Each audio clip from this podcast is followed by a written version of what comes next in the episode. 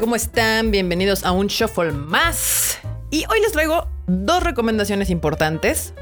Una de cine, Godzilla vs. Kong, la eh, película pues, más esperada desde que se reabrieron los cines y que están esperando que reactive la economía de este sector prácticamente desahuciado. Y por otro lado, por fin tenemos algo que hablar de Amazon Prime, que me tenía casi casi abandonado ahí. Es que estrenaban cosas, pero nada que me llamara absolutamente la atención. Hasta que llegó Invincible o Invencible, una nueva serie animada de Amazon Prime, eh, de un cómic que ahorita les voy a contar, pero pues es de superhéroes, ¿no? Así que vamos a hablar especialmente de estas dos cosillas. Eh, y Netflix, bueno, pues acabo de terminar de ver una película que se llama The Trial of Chicago 7, una de las nominadas al Oscar, que yo creo que las, el siguiente Shuffles voy a estar hablando de varias de las nominadas a Oscars porque pues ya las van a empezar a poner en el cine, como suele suceder, son películas que casi nunca llegan al cine hasta que las nominan al Oscar y pues la gente tiene ganas de verlas, así que una de ellas que próximamente también va a estar en cine es Nomadland, si les gusta Mm, un cine más, mm, ¿cómo decirlo? De arte, de autor, se le puede llamar. Eh, son películas que tienen que ver, pero ahorita vamos a hablar de eso. Primero vamos a hablar de lo, de lo popular, de lo fantasioso, de lo que todo el mundo estaba esperando y por lo cual las salas de cine se están llenando este fin de semana. Godzilla vs. Kong. Bueno, pues prácticamente yo desde que me enteré que iba a llegar esta película dije, obvio, la tengo que ver en el cine. ¿Por qué? Porque pues uno no va a ver Kaijus pelearse en su pantalla de televisión en su casa, no va a oír los rugidos de Godzilla y de Kong en sus pequeñas bocinas. Yo sabía que esta era una película que tenía y quería ver en el cine, así que pues me lancé el día de su estreno, el miércoles pasado, a verla. Y la verdad es que no me decepcionó. Les voy a contar.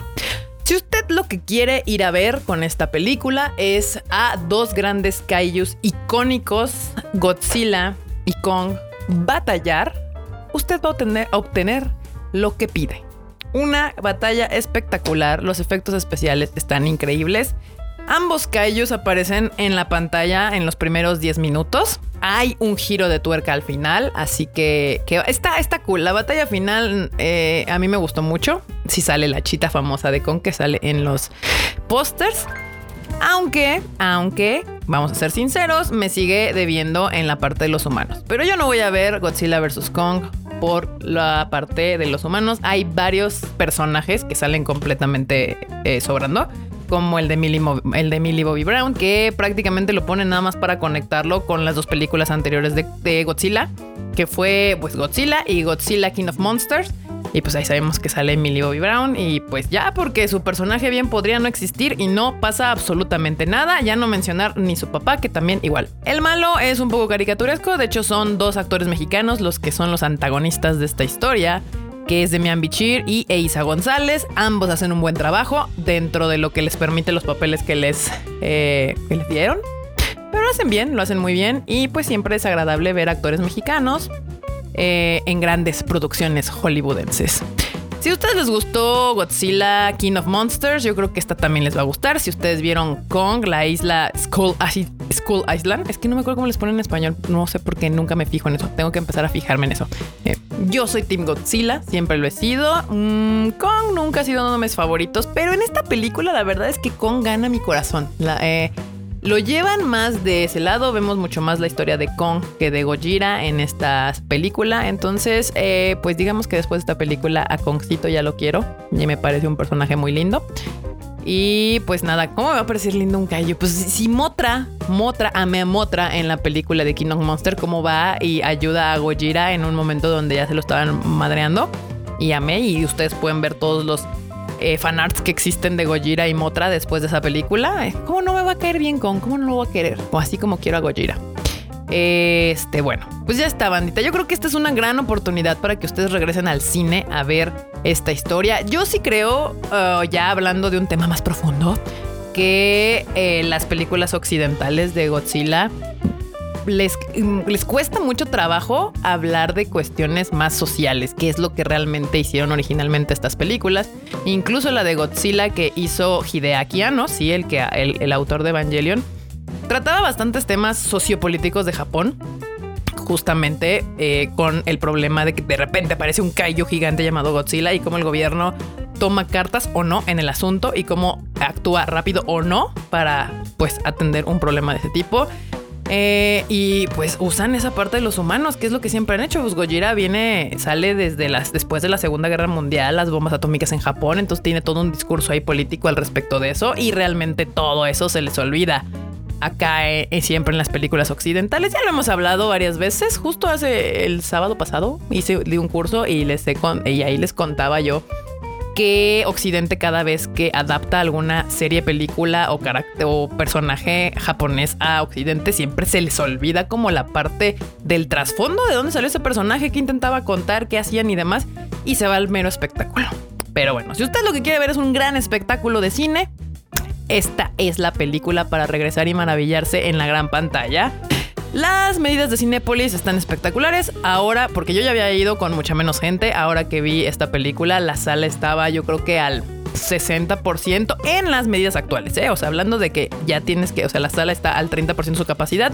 De ese 30% de su capacidad estaba como al 60%. O sea que bien, bien, distancia, palomitas, kaijus, sonido chingón vayan a verla al cine, porque realmente no hay otra cosa. Hay una película que se llama Pastor Impostor, no la he visto, yo creo que mañana me voy a lanzar a verla y ahí les cuento qué tal está.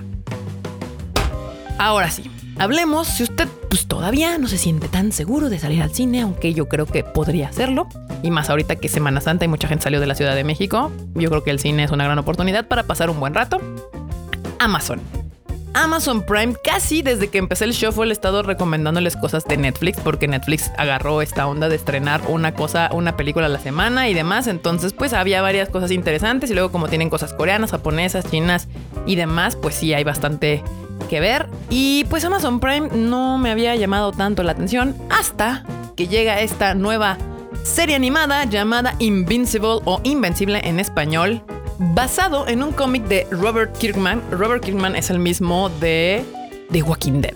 Este cómic que fue adaptado a una serie interminable que a mí me empezó gustando porque yo soy gran fan, ya lo he dicho, soy gran fan de los zombies y de los vampiros. Son dos, eh, pues, monstruos, digamos, de la mitología actual que me encantan, me fascinan y todo lo que tenga zombies o vampiros lo voy a ver, sea pésimo o no, ya lo tendré que ver para juzgarlo. Pero bueno, este autor, aparte de tener ya su exitosa serie y spin-off de The Walking Dead, ahora logra que Amazon Prime adapte este cómic que se llama Invincible. Literalmente es un cómic de superhéroes. Cuando lo estaba viendo me di cuenta, me pareció que si ustedes han visto The Voice, también es otra serie que si no han visto les recomiendo mucho, también está en Amazon Prime. Al igual que el cómic es una serie de superhéroes, un poco más como unos antihéroes. Y hay mucha sangre y destrucción y muerte injustificada por parte de estos supuestos héroes con grandes comillas. Así que bueno, si les gusta este tipo de series un poco violentas, pues The Voice completamente es para ustedes. Está en la primera y segunda temporada y está en Amazon Prime. Pero regresando a Invincible, Amazon Prime acaba de subir los tres primeros capítulos de la temporada. Esto me gusta porque así nos da oportunidad de ver de qué se trata la serie yo usualmente cuando veo anime igual tengo mis Strike Tree, veo los primeros tres capítulos porque ya con los años me he podido dar cuenta que estos primeros capítulos son clave para saber si te va o no gustar una serie. Y bueno, la verdad es que vi el primer capítulo y me enganchó bastante. El principio es como muy común que hay en todos estos lugares. Dije, pues, ¿cuál es la gran gracia de esta serie? Es de un chico llamado Mark Garrison, si no me equivoco, este, la voz la hace Steve Yeun, que es el mismo, es el coreano de, The Walking Dead de la serie. Y su papá es Nolan Garrison o Omniman, que prácticamente es como un tipo Superman. De hecho, hasta viene de otro planeta que no es Krypton. Se llama Viltrum, el planeta de donde viene Omniman. Y la voz la hace J.K. Simmons, otro gran actor que ha hecho muchas. Este, si ustedes son fans de eh, Avatar, Korra, van a saber que es Tenzin de Avatar Korra. Ahí hace la voz de Tenzin. Pero bueno, ¿de qué se trata? Este chico, Mark Garrison, descubre ya en su adolescencia que sí tiene poderes como su papá. Y entonces lo van a entrenar para que se vuelva un superhéroe. Su papá le dice, pues es que la verdad es que pues, si entrenas eres invencible.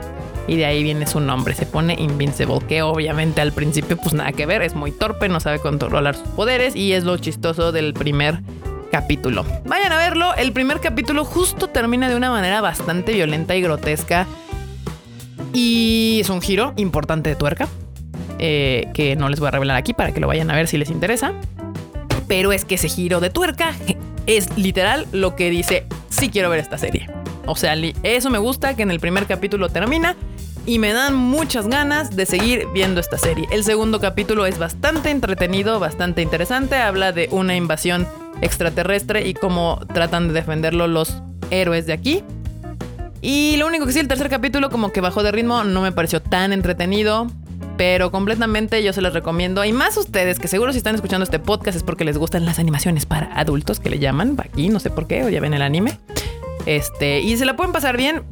Mmm, la animación es un poco rara, no está mala, no diría que es mala, mala, pero sí, es que la animación americana a veces la siento como cortada. Siento que les falta fluidez a diferencia de que los japoneses ya saben, son expertos en esto ya de la animación y hacer cosas increíbles con el 2D y el 3D y demás. Aquí de repente siento que se siente muy cortada la animación y sobre todo en las escenas de acción. Pero de todas maneras, si ustedes tienen ganas como de ver una, una caricatura de superhéroes eh, un poco sangrienta, violenta y demás, completamente se los recomiendo. Van tres capítulos, ya los pueden ver en Amazon Prime.